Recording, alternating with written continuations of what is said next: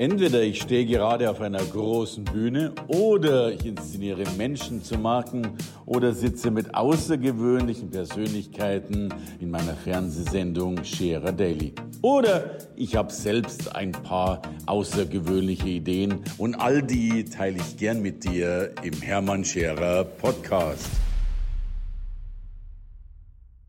Ich bin heute ganz besonders stolz, eine Frau hier sitzen zu haben, von der man sagen kann, Sie ist schon ein Multitalent, zumindest in der Richtung, wie sie sich entwickelt hat, sei es erstmal als Arbeitnehmerin, als Managerin, als Personalerin, schlussendlich dann als Headhunterin und heute als eine Frau, die ja den Unternehmen zeigt, wie sie diesen Magnetismus aufbauen, wie sie tatsächlich Zugkraft für zukünftige Mitarbeiter entwickeln und zeigt natürlich auch Mitarbeitern, wie sie selbst wiederum ihr Licht sichtbar machen können.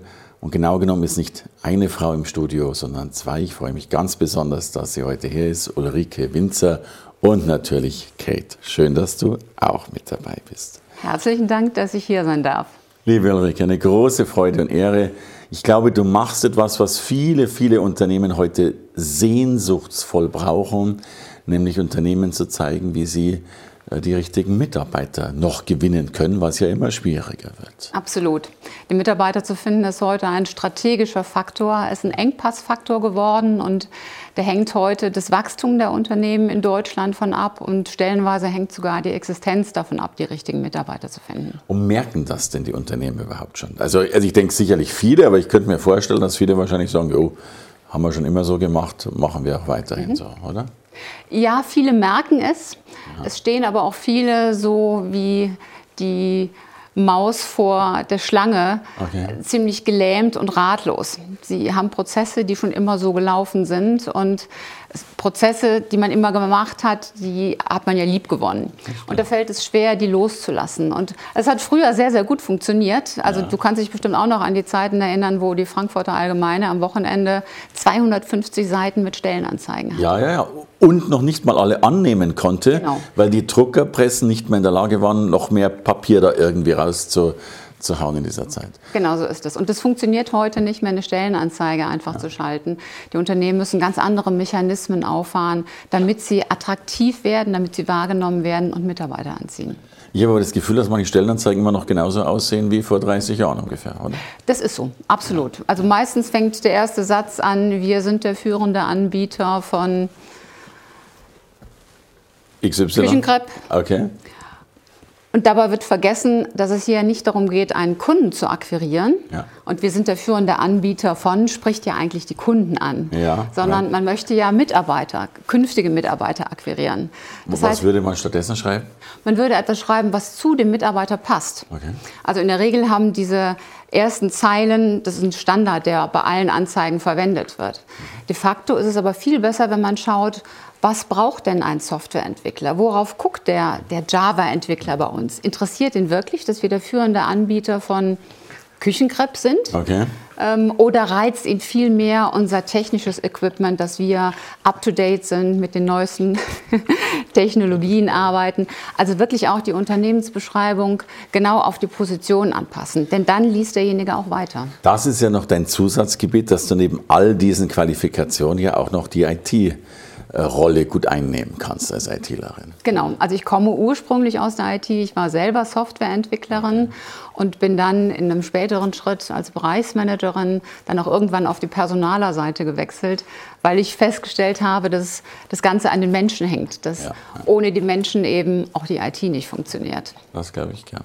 Und jetzt bist du ja, und das darf ich ja so sagen, du bist ja nicht nur deutschlandweit, du bist ja europaweit begehrt als, als Frau, die eben hilft, diesen Magnetismus aufzubauen, diese Unternehmen so sichtbar und sexy zu machen. Was sind so die ersten Schritte, wenn du in ein Unternehmen reinkommst? Die ersten Schritte ist erstmal eine Analyse mit dem Unternehmen zu besprechen, wo stehen sie eigentlich und ja, ähm, wo stehen sie derzeit und was ist das, was ihnen am meisten unter den Nägeln brennt. Okay. Ähm, oftmals ist es so, dass der strategische Stellenwert des Personalbereichs einfach noch nicht dort ist, wo er eigentlich sein müsste, mhm. ähm, nämlich ganz oben auf Management-Attention-Ebene. Ähm, oftmals ist es auch so, dass Themen nicht so bewusst wahrgenommen werden. Also ich nenne das immer diese EDA-Faktoren. EDA? EDA, weil viele Unternehmen haben unheimlich tolle Dinge. Und es ist ihnen gar nicht bewusst, weil die sind eh da. Also die eh, okay, ja, die sind eh da. Eh da. Ja. Mhm. Und äh, das ist so wie im Freundeskreis oder in Beziehungen. Das, was eh da ist, das, und was am Anfang attraktiv und anziehend war, das weiß man im Laufe der Zeit dann gar nicht mehr so richtig zu schätzen und sieht es nicht. Vom kostenfreien Parkplatz oder Parkhaus direkt vor der Tür, von der Bushaltestelle, von der Kantine, äh, das sind ganz viele Kleinigkeiten, die sich aufsummieren, die aber die Bewerber natürlich interessieren. Ja, ja. Weil ein Bewerber möchte nicht wissen, ob ich ein sympathisches Team oder herausragende Weiterentwicklungsmöglichkeiten habe. Denn das ist wie Götterspeise. Das sind Wörter, die, okay. die glibbern dir durch die Finger. Ja, du kannst dir nicht vorstellen, was damit gemeint was ist. Dahinter steckt. Und deswegen möglichst konkret alles machen, was da ist. Das heißt, das allererste ist immer eine Bestandsaufnahme. Was gibt es eigentlich und äh, wo steht das Unternehmen? Ich habe das Gefühl, dass, dass es doch viele Bewerber gibt, die unheimlich stolz wären, irgendwo angenommen zu werden. Mhm. Äh, und sich da freuen und, und, schon Bilder ausmalen. Und kaum sind sie dann aber auch angenommen, dann, dann passiert fast so das Gegenteil irgendwie. Dann, dann äh, senden auch die Mitarbeiter das nicht mehr so nach außen. Also früher war äh, Bankangestellter total mhm. wichtig, aber, aber wenn, wenn man es dann war, dann hat man oft gesagt, ja, ich arbeite im Unternehmen. Also man, dann, man macht dann die Dinge fast zu klein anscheinend. Woran liegt das? Ähm, ich glaube, das hat zum Teil mit uns Menschen selbst zu tun. So Bescheidenheit ähm, eben. Dass man Dinge für selbstverständlich nimmt, wenn man sie jeden Tag bekommt. Ähm, das andere ist aber auch, dass vom Unternehmen selbst das immer wieder kommuniziert werden muss und adressiert werden muss. Ähm, ich persönlich halte das Konzept Mitarbeiter werben Mitarbeiter als eines der strategisch wichtigsten Dinge überhaupt. Ähm, denn gerade wenn ich dieses Konzept habe, sollte ich meinen Mitarbeitern auch Argumente an die Hand geben, die sie nach außen kommunizieren können. Und damit mache ich natürlich meinen eigenen Mitarbeitern auch nochmal wieder bewusst, warum es so toll ist, dort zu arbeiten. Und du hilfst dir aber nicht nur Unternehmen sichtbar zu werden, sondern du hilfst dir auch Mitarbeitern sichtbar zu werden und dass die Leistung auch erkannt wird. Sei es die Leistung in der Bewerbungsphase und wahrscheinlich auch die Leistung in der Angestelltenphase. Ja, also das ist treu dem, dem Satz, tue Gutes und sprich darüber. Sprich darüber ja. Ähm, ich hatte beispielsweise vor kurzem den Fall, dass wir eine Stellenausschreibung gemacht haben für einen Kunden, die auch äh, nach außen publiziert haben. Und dann rief mich der Kunde nach vier Wochen an und sagte, ja, wir haben viele tolle Bewerbungen bekommen, wir haben 15 Stück, drei richtig gute dabei und wir okay. können keinen einzigen einstellen. Und dann habe ich gefragt, warum denn nicht? Ja. Und dann sagte sie mir, naja, wir haben auf die Ausschreibung eine interne Stellenausschreibung bekommen und der okay. passt wie die Faust aufs Auge. Okay. So, das ist jetzt auf der einen Seite, das Unternehmen hat nicht gesehen, dass dort jemand ist, ja. der wirklich passt. Ja. Auf der anderen Seite muss ich aber auch sagen, warum hat sich dieser Mitarbeiter nicht sichtbar gemacht mhm. und gezeigt, das ist das, was ich kann, das ist meine Kernkompetenz, ich möchte mehr, was könnten denn die nächsten Schritte für mich sein? Also da gehören immer beide dazu, ja, ja, zu sagen, ich möchte weitergehen und ich sende Signale. So nach dem Motto, das hat mich ja keiner gefragt. Ja, genau, ja, das ist ja. zu einfach. Und nebenbei müssen dir wiederum dann diese Stelle besetzen von dem Mitarbeiter, der sich jetzt ja intern beworben hat. Das, das, auch das, ist richtig, ja. Das, das kommt ja dann auch dazu, keine Frage. So, und jetzt hältst du ja auch Vorträge. Ja. Also, ich habe dich selbst schon erlebt als begnadete Rednerin. Das, das fand ich sehr sensationell. Äh, wie, wie spüren das die Unternehmen? Wie kommt das an? Das kommt sehr, sehr gut an, weil ich in meinen Vorträgen auch oft versuche, Best-Practice-Beispiele mitzugeben.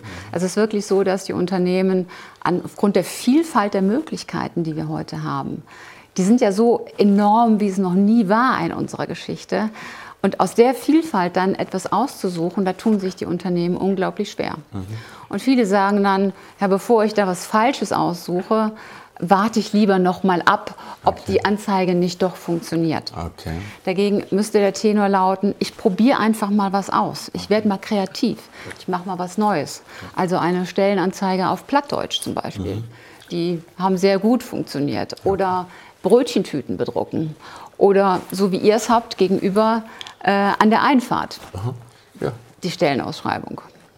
Ja, es ist ja verrückt. Also wir haben zum Beispiel auch äh, ganz lang gesucht, alles Mögliche gemacht, bis wir so in der Verzweiflung gesagt haben, jetzt nageln wir halt mal ein Schild an. Und, ja, und dieses genau. Schild war äh, zehnfach erfolgreicher als alle möglichen teuren äh, Aktivitäten, die, die wir sonst hatten. Keine Frage. Das glaube ich. Und, und machen das Unternehmen deswegen nicht, weil sie oft Angst haben, sich da vielleicht schon mit einer blattdeutschen Anzeige oder irgendwie lächerlich zu machen oder, oder also ich habe immer das Gefühl, man versucht zu sehr den, den seriösen Schein äh, zu wahren.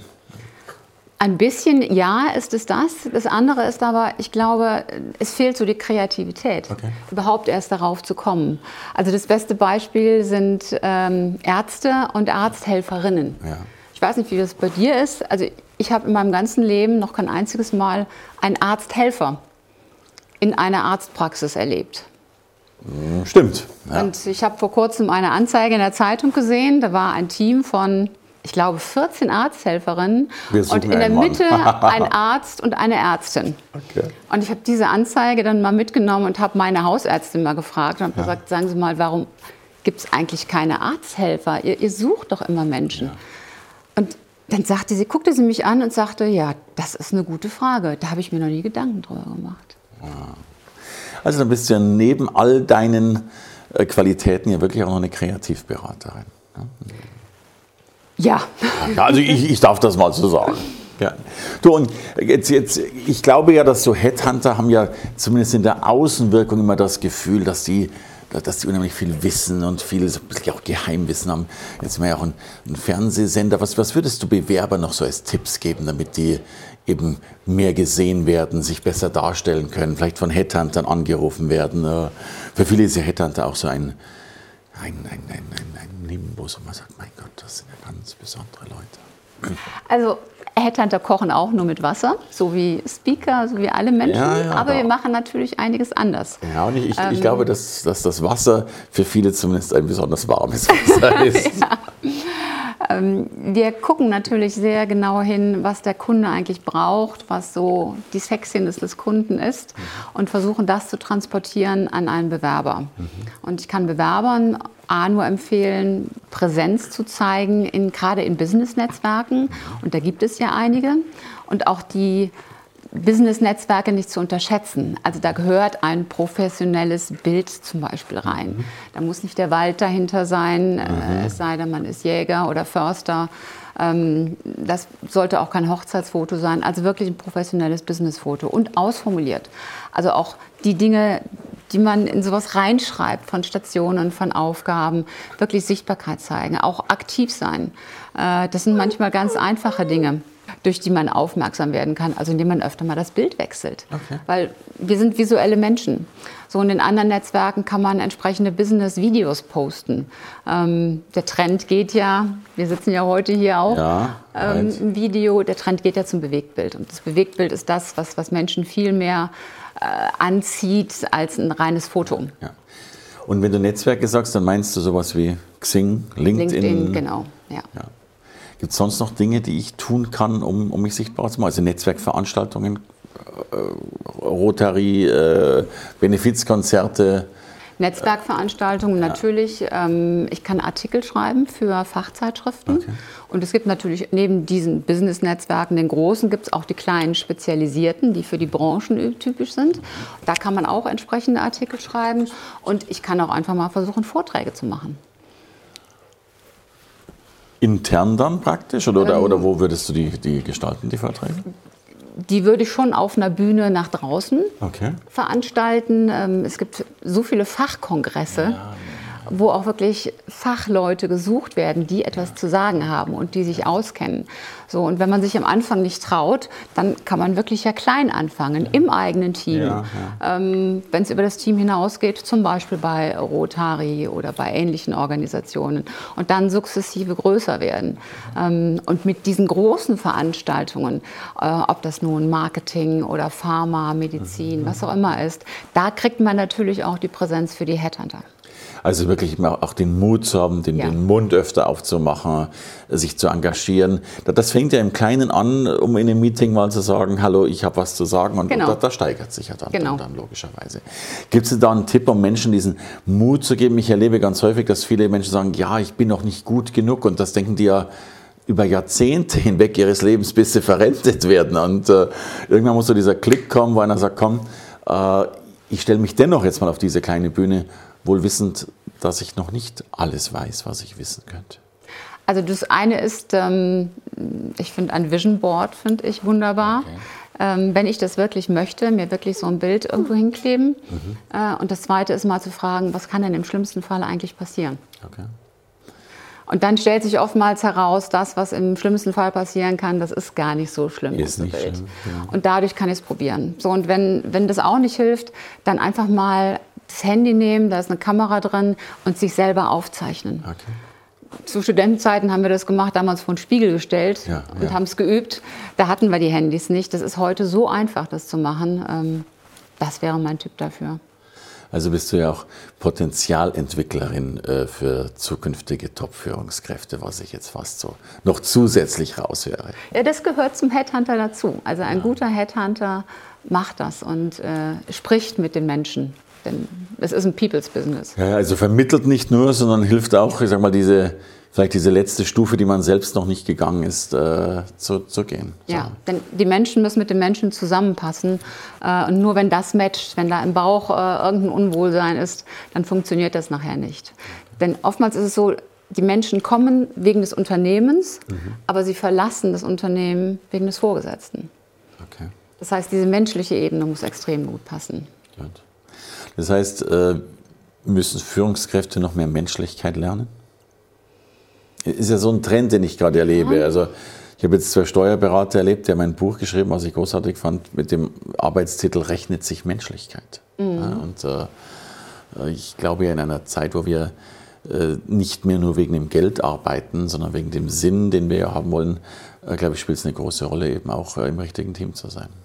Also ich persönlich glaube, sie rechnet sich definitiv. Ja. Denn wenn eine Führungskraft die Mitarbeiter halten möchte und binden möchte im Unternehmen, also auch dauerhaft etwas haben möchte von ihnen, das zahlt ja auch auf seine eigenen Ziele ja. ein, da muss er sie natürlich fördern, entwickeln, da muss er sie menschlich sehen, wo sie stehen und auch sehen, wo sie menschlich hinwollen und das unterstützen. Und das ist gerade in der heutigen Zeit. Also Digitalisierung, da ist alles viel, viel schneller geworden. Ja. Aber Digitalisierung ist ja nicht nur Technologie. Digitalisierung ist vor allem Verhalten. Das Verhalten der Menschen, die Erwartungshaltung verändert sich. Ein schönes Bild, weil wir gerade glauben, dass Digitalisierung äh, das Verhalten ersetzt, wenn man so will. Ja. Es ersetzt es nicht, es verändert es. Okay. Für mich bist du ein, ich habe gerade dieses Bild im Kopf und das passt für mich so schön, die, die, die die, die Frau, die, glaube ich, den Unternehmen hilft, diese nächsten Stufen zu gehen, sie nach oben zu bringen. Äh, die Frau, die den Bewerbern und Menschen hilft, diese nächsten Stufen zu gehen, um damit tatsächlich beide mehr zum Gewinner zu machen, was übrigens wunderbar zu deinem Namen passt, Ulrike Winzer, was ich so, genau. so großartig finde. Ich glaube, du bist eine echte Gewinnermacherin und äh, Genau das erlebe ich tatsächlich auch auf diesen Bühnen, denn ich äh, sehe die Menschen, die mit einem Strahlen rausgehen, die deine Vorträge gehört haben. Und, und ich spüre das heute selbst im Gespräch schon, dass man, glaube ich, tatsächlich durch dich wieder Kraft schöpft, eben ja, das nächste Level zu erreichen und Karriere zu machen, sowohl als Unternehmen als auch als äh, Mitarbeiter, Partner und Co. Danke für dieses wunderbare Gespräch. Das ist sehr, sehr schön. Danke dir, liebe Kate. Du warst sensationell. Das nächste Mal geben wir da noch ein Mikrofon dazu. Danke für das Gewinnerteam. Ich danke dir, Hermann. Klasse. Danke, Ulrike. Danke fürs Reinhören in den Podcast. Wenn du mehr von mir wissen willst, komm zu meiner Veranstaltung Hermann Scherer Live.